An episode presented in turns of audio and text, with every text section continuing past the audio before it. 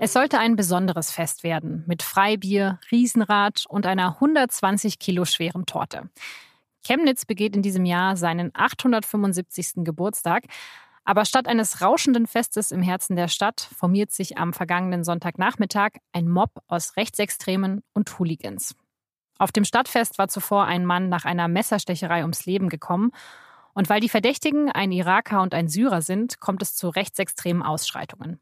800 Demonstranten gehen auf die Straße und darunter viele Rechtsextreme.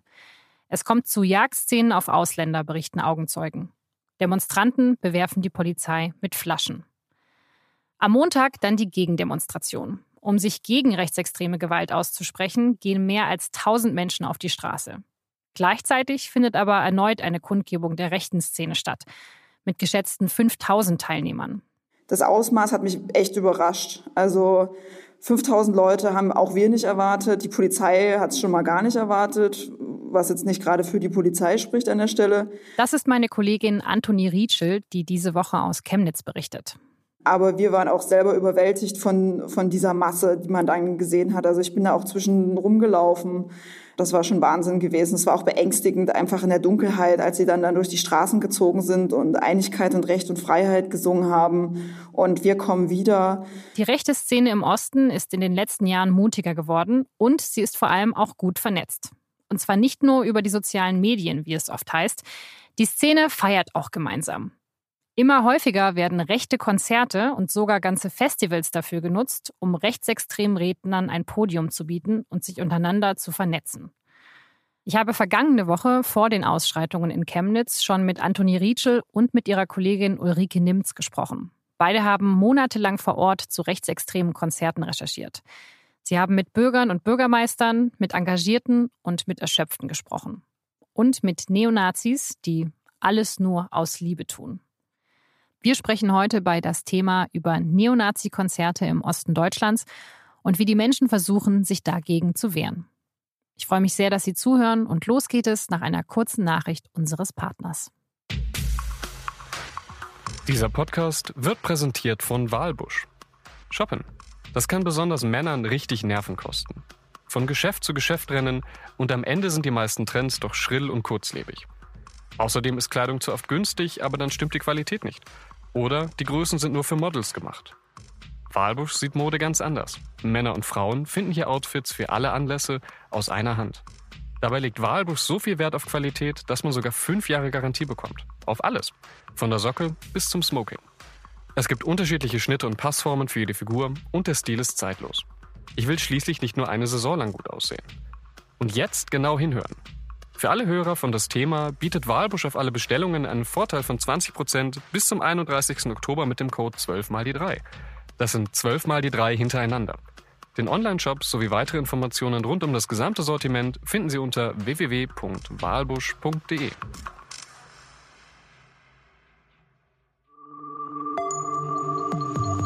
Das Thema. Der Podcast der Süddeutschen Zeitung. Ich spreche jetzt mit Ulrike Nimz und Antoni Rietschel, die für die SZ über Konzerte in der rechten Szene recherchiert haben. Antoni, wie groß ist denn diese Szene überhaupt? Die Szene ist recht groß. Also bisher hat man das nicht so mitbekommen in den vergangenen Jahren, weil viele Veranstaltungen sehr konspirativ stattgefunden haben. Also in kleinen privaten äh, Häusern, wo es dann eben Liederabende gab oder kleine Vorträge oder Konzerte. Aber es gab auch recht große Veranstaltungen. Es gibt in Sachsen, in Thurgau, ein altes Restaurant, wo eben heute fast jeden Monat eigentlich Konzerte stattfinden mit sehr hohen Teilnehmerzahlen, also bis zu 200. Was in den letzten Jahren halt stark zugenommen hat, sind halt diese Großfestivals. Man organisiert ein eigenes Festival über mehrere Tage hinweg. Und das hat in den vergangenen Jahren sehr stark zugenommen, dass man da so einen Event-Charakter draus gemacht hat aus diesen Konzerten. Also dass man es eben nicht mehr so so konspirativ macht, sondern wirklich auch offen bewirbt, eigentlich wie so ein, wie so ein braunes Woodstock oder wie so ein Highfield Festival. Ulrike, was für Gruppen treten denn da auf? Also kennt man die Bands oder sind das jetzt wirklich nur Bands, die in der Szene bekannt sind?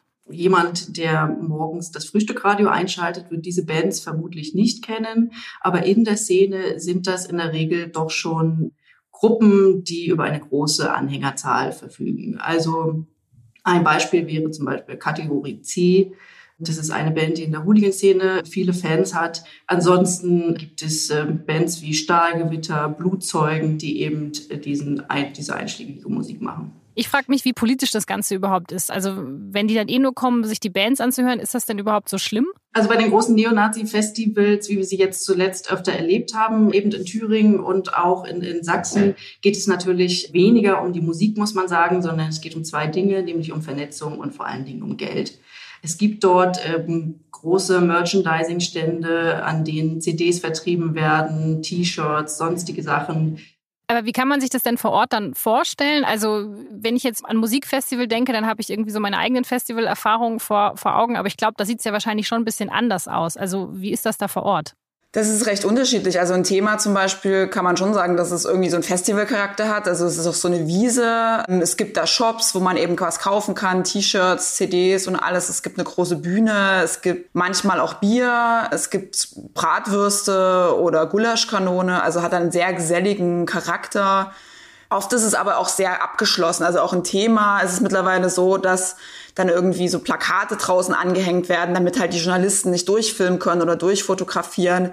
In Ostritz ist es eine sehr geschlossene Immobilie, es ist ein altes Hotel. Da kann man eigentlich gar nicht reingehen. Da sieht man auch von außen gar nichts. Also man hat keinen, keinen Einblick. Von daher unterscheidet das dann schon wieder von so einem Festival. Natürlich unterscheidet es sich in dem Sinne von Festivals, dass es halt als politische Kundgebung angemeldet wurde, diese Veranstaltungen. Das heißt, es sind, treten nicht nur Bands auf, sondern es wird da auch politische Redner geben von der NPD, von die Rechte, die dann ihre Reden halten und ihre Vision praktisch für ein nationalistisches Deutschland aufwerfen. Das gibt's natürlich bei Festivals normalerweise jetzt nicht. Da steht vor allem der Spaß im Vordergrund. Und wie weit rechts stehen die Besucher von diesen Festivals? Viele der Teilnehmer dieser Festivals wenn sie dann dieses Spalier, was meistens gebaut wird, zum Veranstaltungsort, ja, das ist ja schon sowas wie, wie so ein Ritus geworden. Es gibt ein unglaubliches Polizeiaufgebot, drumherum postieren sich dann die Journalisten und dann marschieren die Teilnehmer dort einzeln durch. Und in der Regel ist es so, dass sie relativ großzügig mit Pflastern oder ähnlichen äh, Dingen äh, bedeckt sind. Das hat nichts damit zu tun, dass sie sich vielleicht geschlagen haben, sondern dass sie einfach die tätowierten verfassungsfeindlichen Symbole, die sie auf dem Körper tragen, verdecken ja, je nachdem, wie, wie zugepflastert eine Person ist, kann man eben auch daraus schließen, dann, wie weit draußen dieser Mensch ist. Wie ist das denn als Journalist von diesen Festivals zu berichten? Also steht man dann eben draußen an diesem Spalier oder, oder wie kann man sich das vorstellen? Also das kommt natürlich immer drauf an. In der Regel ist es so, wir gehen ja nicht alle mit demselben Ziel dorthin. Also es gibt explizit Fotografen, die in der Antifa-Szene unterwegs sind, die tatsächlich dort sind, um zu dokumentieren. Das heißt, ähm, die Teilnehmer fotografieren, um später rekonstruieren zu können, äh, wer trifft dort wen. Dann gibt es natürlich äh, ja, Investigativjournalisten, die da ihre eigenen Methoden entwickeln, um teilweise auch auf dieses Gelände zu gelangen.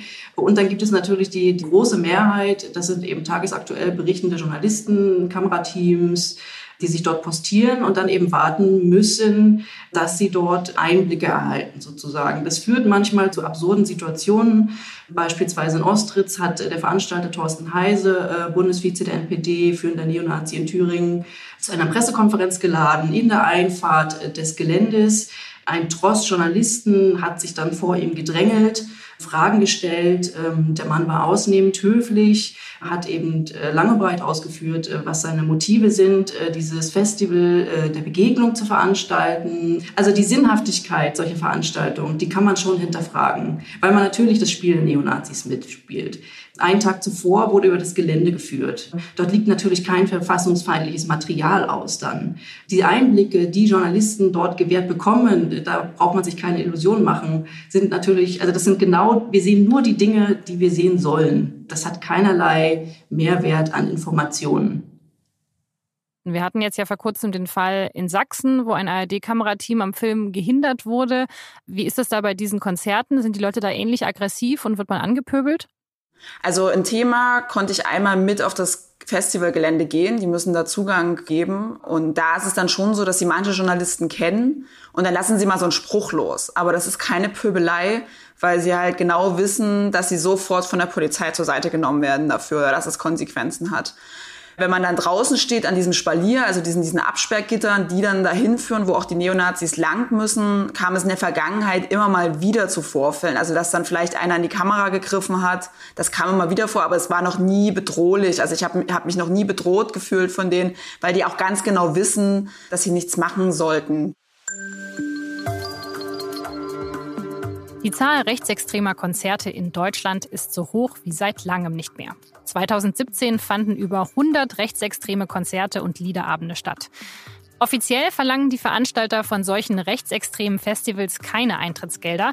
Doch am Eingang, da bezahlen die Teilnehmer einen festen Betrag als Spende. Bei Rock gegen Überfremdung waren das 35 Euro.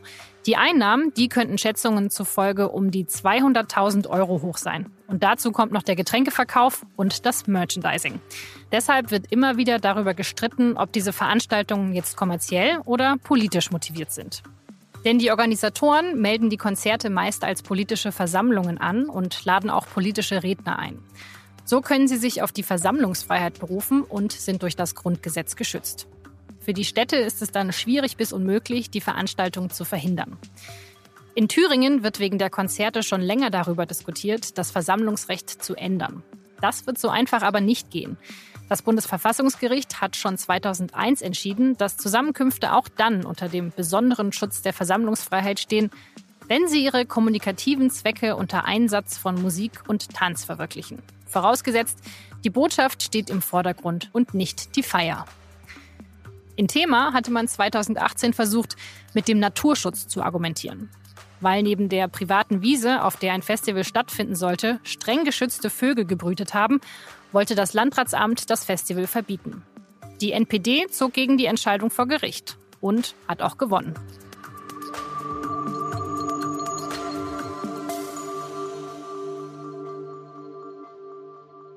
Antoni, du warst in Thema. Das ist eine kleine Stadt in Thüringen, in dem jetzt schon mehrmals rechtsextreme Konzerte stattgefunden haben.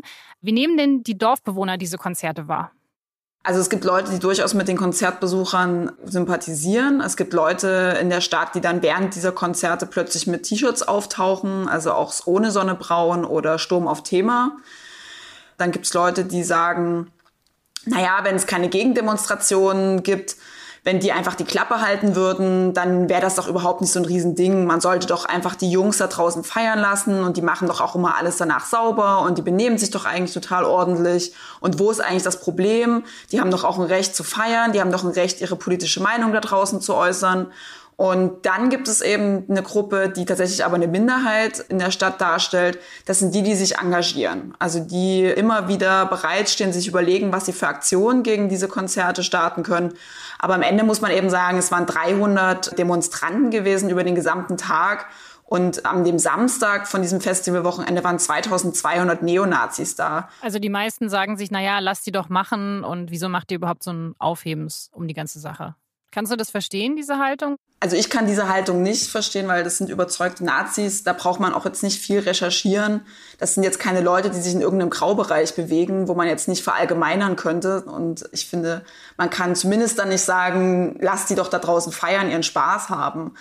In gewisser Weise, ja, kann ich auch verstehen, dass Leute vielleicht einfach sagen, interessiert mich jetzt vielleicht gar nicht dass sie da nicht rausgehen. Es gibt ja sowieso eine große Protestmüdigkeit so ein bisschen unter den Leuten. Aber ähm, wenn ich in einer Stadt wohne, die immer wieder heimgesucht wird von Neonazis, dann müsste eigentlich schon mal irgendwann der Effekt kommen, dass man sagt, okay, man muss jetzt einfach was dagegen machen, weil die Stadt hat ja auch einen wahnsinnig schlechten Ruf mittlerweile. Jeder kennt diese Stadt als Neonazi-Hochburg. In der Vergangenheit war sie eher bekannt für so Barockkonzerte, für schöne Konzerte, dafür, dass man da so schön wandern gehen kann, spazieren gehen kann. Und jetzt hat sie einen ganz anderen Ruf, egal wo man hingeht, ne, in Harz oder in Malta, wenn die da Urlaub machen, die kriegen ständig die, die Frage gestellt, seid ihr alle Nazis? Und allein den, um den Ruf willen müsste man ja eigentlich aktiv werden. Wie ist das eigentlich? Die Leute, die zu diesen Neonazi-Festivals, Konzerten gehen, sind die dann aus der Gegend? Also gibt es wirklich in Thema so viele Nazis oder kommen die halt wirklich immer nur zu diesem Festival dorthin?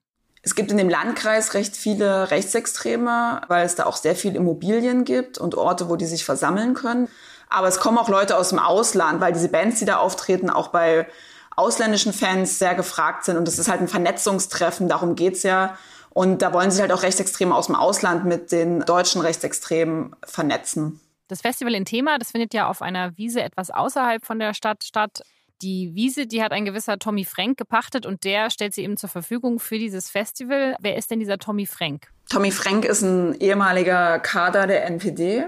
Der betreibt in der Nähe von Thema, in dem Nachbarort, ein Restaurant seit 2015, Goldener Löwe. Und dieses Restaurant ist eigentlich mittlerweile ein Treffpunkt für Rechtsextreme aus der gesamten Region geworden. Also nicht nur zum Bier trinken oder zum Essen, sondern die treffen sich auch für Liederabende dort oder für Vorträge. Der Krankenpfleger vom NS-Verbrecher Rudolf Hess war dort schon mal, die Holocaustleugnerin Ursula Haberbeck war dort. Der Frank kennt halt alle Leute in dieser Region. Also der kennt denjenigen, der diese Wiese verpachtet, der kennt die Hoteliers, die auch Neonazis bewusst unterbringen. Das ist für die NPD, die zuletzt ein Festival organisiert hat, natürlich ein ganz, ganz großer Vorteil, dass da einfach jemand ist, der lokal sehr, sehr gut vernetzt ist. Du hast ihn ja auch getroffen. Was ist das für ein Typ? Tommy Frank wirkt auf den ersten Blick irgendwie wie so ein netter Kerl. Also der gibt einem die Hand, der fragt auch, was man trinken möchte in seinem Restaurant. Das passt halt nicht so ganz auch zu dem Rest irgendwie von seinem Körper. Also um das mal ganz kurz bildlich zu machen, an seinem Hals hat er halt Aryan tätowiert, riesengroß. Also Aria. Und er ist halt ein wahnsinnig durchtrainierter Typ. Und es gibt echt Leute im Thema, die sagen, hätte er jetzt nicht diese ganzen Tattoos, dann würden die Leute ihn wahrscheinlich noch mehr noch mehr mögen oder noch mehr akzeptieren. Also ich meine, die Akzeptanz ist mittlerweile schon sehr groß. Der ist zur Landratswahl angetreten im Frühjahr diesen Jahres, hat sich aufstellen lassen für seine eigene Initiative und allein ein Thema hat ihn jeder Fünfte halt gewählt. Und in dem gesamten Landkreis hat er 16,6 Prozent bekommen. Das ist für ihn halt natürlich eine Bestätigung, dass die Menschen ihn auch gut finden. Und das ist natürlich auch ein Hinweis darauf, dass ein Neonazi offenbar in der Region eine sehr hohe Akzeptanz genießt. Okay, also das wirkt auf mich so ein bisschen, als ob die Nazis um Tommy Frank gewonnen hätten. Weil, was ich ganz interessant fand, du hast ja mit ihm gesprochen, die Gegendemonstranten, die wirklich versuchen, immer ein Zeichen zu setzen, die sind Tommy Frank ja eigentlich total egal.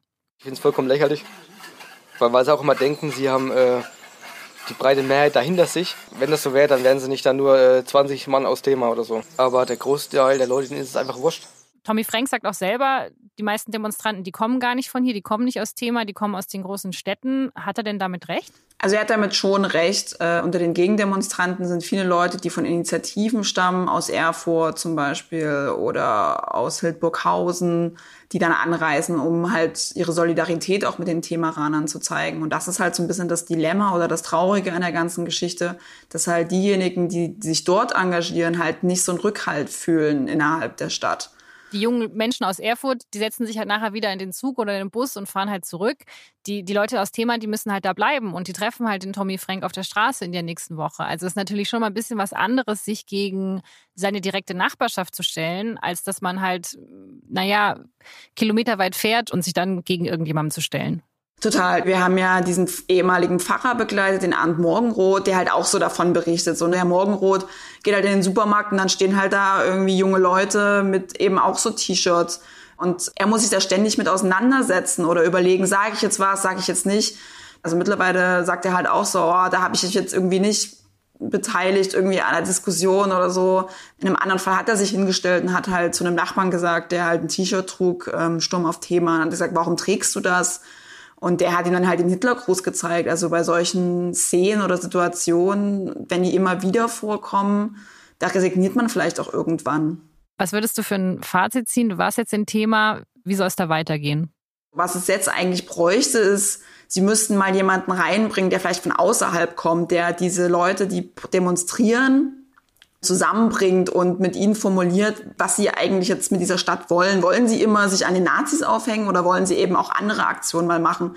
Die Frage ist ja so ein bisschen, wie man diese Stadt auch wieder zusammenbringt, weil sie ist durchaus gespalten, weil es gibt eben die Leute, die sagen, jetzt hört doch auf, hier immer zugegen zu demonstrieren, die verschwinden schon von selber. Oder eben die Leute, die dann plötzlich den Hitlergruß in der Stadt machen. Da muss man sich halt schon fragen, wie bringt man diese Stadt wieder und wie bringt man die Leute auch wieder zusammen? Resignation herrscht halt auch, weil seitens der Politik sehr große Versprechungen gemacht wurden. Diese Veranstaltungen werden ja immer als politische Kundgebung angemeldet, sind also praktisch geschützt vom Grundgesetz. Und es gab in der Vergangenheit die Ankündigung, dass man das Versammlungsrecht ändern möchte, was natürlich eine schwierige Sache ist. Man kann das Versammlungsrecht nicht einfach so anpassen. Und es ist einfach nichts passiert, auch seitens der Politik dann müsste sich wahrscheinlich auch in den Landesbehörden was ändern. Also zum Beispiel im Landratsamt. Tommy Frank hat sehr gute Anwälte, die genau wissen, was sie tun. Und man hat manchmal das Gefühl, dass eben so wie das Landratsamt oder der Landkreis durchaus überfordert ist, was diese Verbotsanträge zum Beispiel angeht.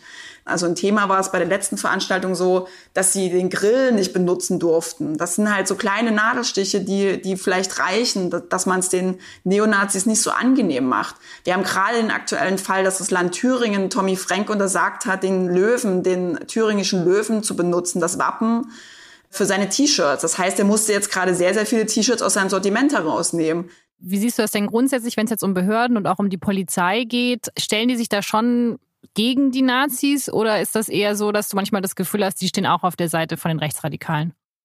Also die Polizei hat ja schon mal nicht die Aufgabe, sich gegen die Neonazis zu stellen. Deren Aufgabe ist an diesen Tagen praktisch den ihre Versammlungen zu schützen, aber auch die Thema Rana zu schützen. Also die ist ja eigentlich neutral. Ich habe das Gefühl, ein Thema, dass die Polizei zuletzt sehr gut vorgegangen ist. Also die haben sehr genau geschaut, welche Symbole da verwendet werden von den Leuten, haben Einlasskontrollen gemacht, sehr, sehr streng, eben auch dafür gesorgt, dass die Neonazis sich nicht so wohlfühlen. Dann gibt's natürlich aber auch wieder Kritik, dass die Gegendemonstranten sagen, na ja, warum wurden wir immer nur in 20er Gruppen direkt an die Wiese herangelassen, wo wieder andere in der Initiative sagen, na ja, wir haben das mit der Polizei so abgesprochen und wir sind auf die Polizei angewiesen und die Polizei sagt halt, wir können, sie kann uns nicht ausreichend schützen. Das kann ich natürlich nicht einschätzen. Das ist halt Sache der Polizei, die muss halt die Lage einschätzen. Aber ich habe ein Thema speziell nie das Gefühl gehabt, dass die Polizei jetzt hier nicht genau hinschauen würde, muss ich sagen. Wie soll man mit den rechtsextremen Konzerten umgehen? In Ostritz, da wollte man von Anfang an alles richtig machen. Ostritz ist eine Kleinstadt in Sachsen, 2400 Einwohner und nicht besonders viel los. Im Dezember wurde bekannt, dass hier im Hotel Neißeblick das Schild- und Schwertfestival stattfinden wird. Am 20. April, dem Geburtstag von Adolf Hitler. Als klar war, dass sie das Konzert nicht würde verhindern können, da begann die Bürgermeisterin Marion Prange zu telefonieren. Als ich im Dezember 2017 die Versammlungsanmeldung für das Schild- und Schwertfestival auf meinem Tisch bekommen habe, brauchte es nur ganz wenige Minuten für einen einzigen Anruf und eine einzige Mail. Innerhalb kürzester Zeit stand fest, der Marktplatz und alle wichtigen Straßen und Plätze gehören Ostritz und seiner Bürgerschaft. Keinen einzigen Meter für nur einen einzigen Nazi. Die Stadt holte sich externe Berater und organisierte ein Friedensfest als Gegenveranstaltung, deren Schirmherrschaft der Ministerpräsident Michael Kretschmer von der CDU übernahm. Sie unterschrieb die Oberlausitzer Erklärung, in der 40 Bürgermeister der Region das Rechtsrock-Event verurteilen und sie lud zu mehreren Infoabenden ein.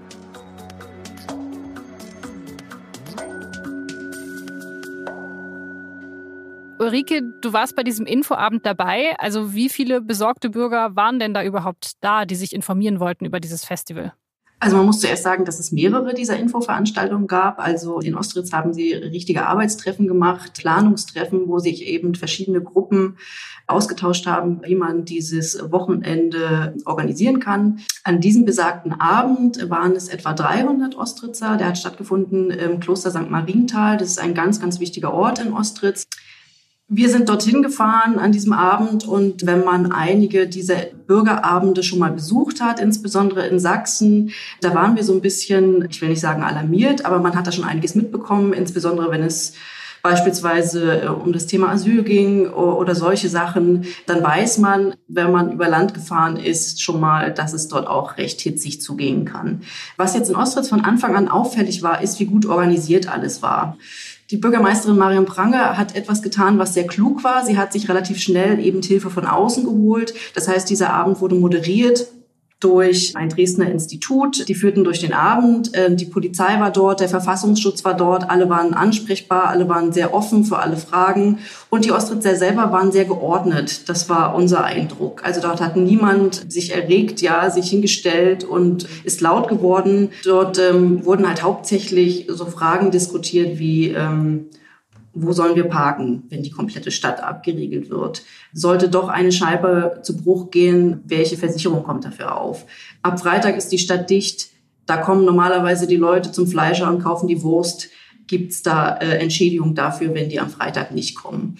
Also wir hatten so ein bisschen den Eindruck, die Leute bereiten sich auf sowas wie eine Naturkatastrophe vor, etwas Unausweichliches. Das war erstaunlich unemotional, muss man sagen. Also waren die einfach sehr pragmatisch, die Bürger in Ostritz. Die waren sehr pragmatisch, was natürlich dem Umstand geschuldet sein kann, ähm, dass es eben nicht das erste Treffen war. Ja, also ähm, die haben, glaube ich, im Dezember vergangenen Jahres davon erfahren, dass es dieses Festival geben wird. Die Stadt ist von Anfang an sehr offen damit umgegangen, hat sofort alle ins Bild gesetzt, ist regelmäßig auf der äh, Webseite der Stadt darüber informiert worden, wann es wo äh, Treffen dazu geben wird. Und es war erklärtes Ziel der Bürgermeisterin von Anfang an, den kompletten Ort mitzunehmen. Ja. Natürlich muss man sagen, dass es eben dort dieses Kloster gibt. Und das ist etwas, was man auch ein Thema beobachtet äh, hat.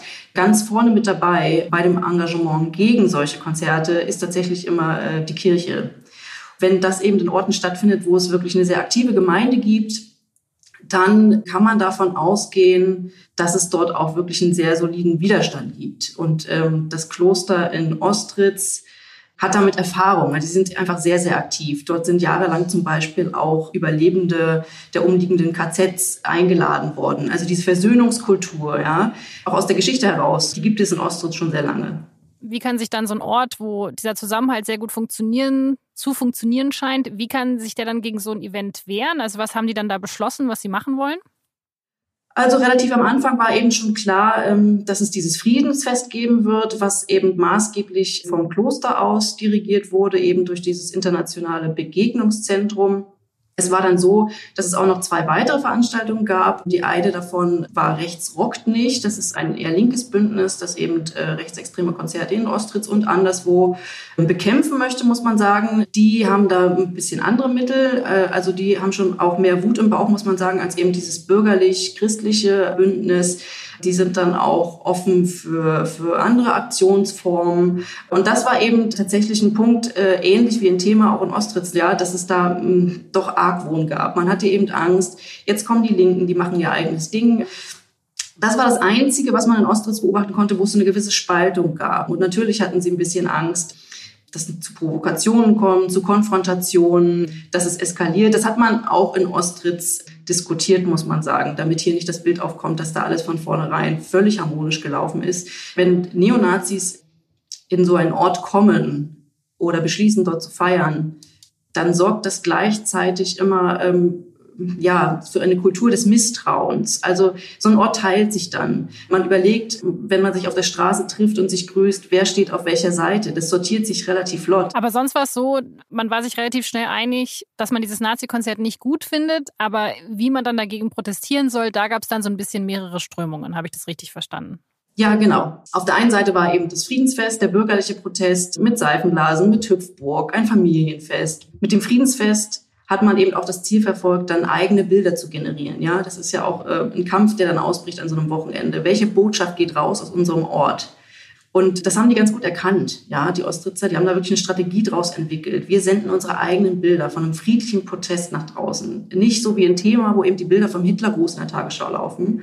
Die Ostritzer haben es sehr erfolgreich geschafft, von Anfang an eben ähm, den Fokus auf diese friedliche Gegenwehr zu lenken. Und selbst die Linken, ähm, ich sage es jetzt mal so pauschal, die eben auf der Lederbergwiese gefeiert haben mit Sebastian Krumbiegel von den Prinzen, äh, mit Konzerten, äh, mit Couscous-Salat, veganen Bürgern. Das ist halt eben auch alles sehr, sehr friedlich gewesen. Und man muss sagen, dass es eine neue Qualität erreicht ist dann, als äh, der sächsische Ministerpräsident Michael Kretschmer, der eben am Abend dann auch da war, auf die Bühne stieg und eben explizit gesagt hat, jeder, der hier seinen Teil beizutragen hat, um den Leuten da drüben, ähm, die zu rechtsextremer Musik feiern, das Leben schwer zu machen. Also er hat, um es mal zusammenzufassen, ähm, den Schulterschluss gewagt. In dem Fall mit der Linken. Das ist in Sachsen wirklich bemerkenswert. Das kommt normalerweise nicht so oft vor. Also auch da hat Ostritz eine neue äh, Qualität gezeigt. Man hat dort in gewisser Weise Grenzen überwunden. Dort haben äh, verschiedene politische Lager auch beschlossen, sich zu vereinen und sich eben äh, gegen die Rechten gerade zu machen.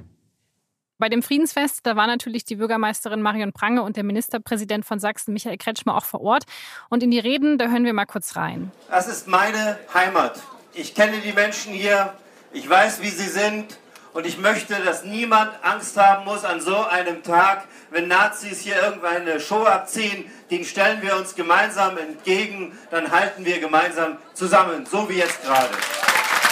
Denn wir können und wir wollen nicht einfach hinnehmen und schweigen, wenn Nazis vor den Augen der Öffentlichkeit durch unsere Straßen und Plätze ziehen und rassistische, ausländerfeindliche und antisemitische Parolen grüllen. Wir können das Recht nicht brechen und werden das auch nicht, aber wir lassen auch nicht zu, dass andere das Recht brechen. Und wir setzen alles in Bewegung, um diese Veranstaltung mit den Mitteln des Rechtsstaats unangenehm zu machen, diesen Aufenthalt für Nazis hier unangenehm zu machen. Wenn man sich Videos von diesem Tag anschaut, dann sieht man vor allem eben Bilder vom Friedensfest und eigentlich kaum welche von den Rechtsextremen. Und man sieht auch ehrlich gesagt erstmal sehr viele Journalisten, sehr viele Polizisten und eben die Politiker, die betonen, wie wichtig Demokratie und der Kampf gegen rechts ist. Da muss man sich ja auch vielleicht schon mal fragen, wie sinnvoll das Ganze ist oder wie viel davon eigentlich jetzt nur PR ist. Und ein Besucher bei dem Festival, der hat sowas ähnliches auch gesagt. Es wird zu viel Aufhebens gemacht. Also der, also der Aufwand jetzt allein für, die, für diese Kameraden, das ist ja unglaublich. Das hat mich also unheimlich gestört, ja. Die sind ja da in ihrem Ding, ihrer Ecke da, da sollen, sollen sie ihre, ihre Lieder singen, aber da diese, diese Aufwertung durch die Presse und, und hier, und, ich weiß nicht, wie viele Polizisten, tausend Polizisten oder wie viele hier da sind, auf, sowohl auf polnischer als auch deutscher Seite, ich finde das, find das nicht gut. Deswegen die Frage an euch, also ist es bis zu einem gewissen Grad nicht alles Irrsinn, was da auch abläuft? Das ist eine schwierige Frage. Also natürlich ist es in gewisser Weise Irrsinn. Wenn Thorsten Heise auf eine Pressekonferenz lädt, in die Einfahrt dieses Hotel Neißeblix und alle Journalisten sich um ihn scharren und er erzählt, er tut das alles nur aus Liebe, dann kann man sich natürlich als Journalist schon mal die Sinnfrage stellen. Man muss sich allerdings auch fragen, was ist denn die Alternative? Sollen wir über diese Festivals nicht mehr berichten? Das ist jahrelang so gewesen, ja. Also ähm, früher waren es halt im Wesentlichen konspirative Veranstaltungen. Ähm, ähm, man darf sich keine Illusion machen, die finden auch heute noch statt im Erzgebirge oder sonst wo. Da stellen Leute ihre Vereinsheime zur Verfügung, da gibt es Kneipen, da gibt es äh, Zeitzeugenvorträge von Holocaustleugnern, solche Dinge. Also es findet schon auch noch genug im Verborgenen statt, um es mal so zu sagen. Ich finde, man muss über diese, diese Veranstaltungen berichten. Was man nicht machen muss, ist, sich äh, am Nasenring äh, durch die Manege führen zu lassen und über jedes Stückchen zu springen, äh, was die Neonazis ein an so einem Wochenende hinhalten. Also Aufgabe von uns Journalisten muss es ja eben sein, wenn wir recherchieren, dann eben Netzwerke aufzudecken, man hat es gesehen, ein paar Wochen nach dem Schild- und Schwertfestival sind vor dem Haus von Thorsten Heise zwei äh, Fotojournalisten angegriffen worden, äh, mit einem Messer äh, verletzt worden. Man hat ihnen das Fotomaterial gestohlen. Das war ein massiver Angriff. Da wird jetzt noch ermittelt. Das sind keine harmlosen Menschen, ja. Also die sind zwar sehr höflich, die wissen, wie man mit der Presse spricht. Die sind gerade bei diesen großen Veranstaltungen im hohen Maße professionell. Aber man darf sich nicht täuschen lassen. Natürlich sind wir Journalisten da auch Getriebene. Ja, also dieses Festival, die Berichterstattung vorher, das hat sich natürlich alles aufgebaut. Es war klar, jeder brauchte am Abend einen Beitrag dazu und jeder braucht natürlich Bilder. Und dann nimmt man so ein Angebot, wie eben dort äh, rumgeführt zu werden, einen Blick reinzuwerfen, äh, nehmen gerade, sage ich jetzt mal, die Medien, die auf Bilder angewiesen sind, das nehmen die natürlich dankbar an. Hat Ostritz jetzt eine Strategie gefunden, die funktioniert und die man anwenden kann oder auch nicht? In Ostritz ist eigentlich alles so gelaufen, wie die Leute vor Ort sich das nur wünschen können. Problem ist auch hier, äh, dass mittlerweile das zweite Schild- und Schwertfestival angemeldet wurde. Äh, Anfang November soll es stattfinden. Thorsten Heiser hat verkündet, jetzt zukünftig dort zweimal im Jahr in Ostritz feiern zu wollen wie lange halten die Menschen das durch? Wie lange kann ein Ort das stemmen? Ja, wann setzt die Erschöpfung ein? Wann werden die Leute protestmüde? Wann werden die Stimmen wieder lauter, die fragen, was kostet das alles? Warum opfere ich mein Wochenende, meine Wochenenden, muss man ja sagen.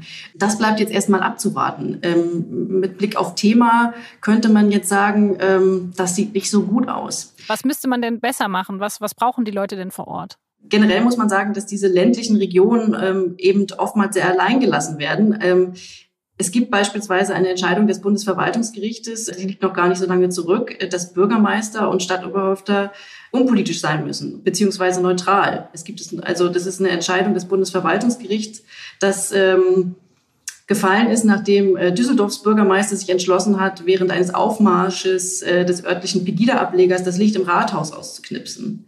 Und äh, so eine Urteile haben die Bürgermeister tatsächlich im Kopf. Marion Prange hat mir das erzählt. Das war ein Urteil, da hat sie sehr genau drauf geschaut. Also wenn jetzt die Stadtoberhäupter, wenn sowas bevorsteht, wenn Leute im Dorf einreiten, die das Grundgesetz ablehnen und Bürgermeister trotzdem noch zögern, weil sie eigentlich wissen, dass sie unpolitisch sein müssen, dass sie sich nicht trauen, Haltung zu zeigen, dann ist das in meinen Augen äh, ein Problem. Wie es zukünftig vielleicht klappen kann, wo das Beispiel Ostritz helfen kann, vielleicht kann man eine Art Protokoll entwickeln. Ich weiß, dass die Stadt Ostritz äh, dabei ist, sich zu vernetzen. Sie stehen im engen Kontakt mit Leuten aus Thema. Da gibt es schon Bestrebungen, dass diese Orte, die alle in etwa gleich groß sind, Kleinstädte, die alle eine ähnliche Infrastruktur haben, dass die anfangen, miteinander zu reden, auch über ihre Erfahrungen, die sie gemacht haben. Und äh, eben auch Dinge übernehmen, die vielleicht gut funktioniert haben. Das könnte tatsächlich in der Zukunft eine Strategie sein natürlich bleibt es dann immer noch gleich anstrengend, aber diese Ahnungslosigkeit und dieses Gefühl, alleingelassen zu werden, das könnte eben dadurch gemindert werden.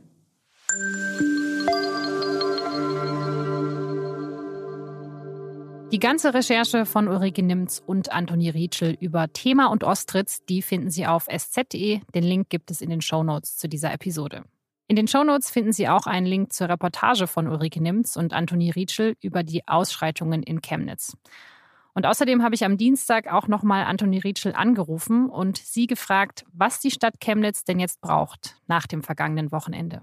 Was die Stadt braucht, ist jetzt halt einfach eine breite Zivilgesellschaft. Also all diejenigen, die sich jetzt äh, irgendwie engagieren, auch in den vergangenen Jahren bereits, dass die halt wirklich sich jetzt gemeinsam dahinstellen und auch dagegen aufstehen, gemeinsam mit der Stadt, mit der Bürgermeisterin ich glaube, die Stadt braucht aber wirklich auch die Unterstützung seit der Landesregierung. Also, dass man eben nicht nur sagt, ja, wir stehen an der Seite von Chemnitz, wie der Ministerpräsident gerade, und dann aber die Stadt alleine lässt, so an einem Montag. Also, man hätte ja auch darüber nachdenken können, okay, was können wir jetzt spontan vielleicht da auf die Beine stellen? Die müssten sich jetzt halt überlegen, welche Signale man jetzt eben sendet. In Heidenau damals, 2015, als es ähnliche Ausschreitungen gab, da war dann plötzlich die ganze Bundespolitik da. Da war dann Merkel da, Sigmar Gabriel waren da. Und das war total gut. Also ne, da war gleich das Problembewusstsein klar, okay, da hier gibt es ein Problem und wir nehmen das aber nicht hin und wir setzen alle jetzt ein Zeichen. Wir sagen, das ist hier nicht in Ordnung. Also ich glaube, die Unterstützung seitens der Sicherheitsbehörden, der Polizei, der Landespolitik, die halt, die halt wirklich auch aktiv die Zivilgesellschaft in der Stadt unterstützt gegen, gegen die Rechtsextremen und gegen die Hooligans, die gerade versuchen, diese Stadt zu vereinnahmen. Um nichts anderes geht's. Also es wird gerade gekämpft eigentlich um diese Stadt. Das war das Thema für diese Woche und ich hoffe, dass wir uns am kommenden Mittwoch wiederhören. Alle Infos zu unseren Podcasts finden Sie auf sz.de-podcast und Sie erreichen unsere Redaktion wie immer via podcast.sz.de. Wir freuen uns über Anregungen, Ideen oder Kritik. Ich bedanke mich ganz herzlich fürs Zuhören. Bis nächste Woche.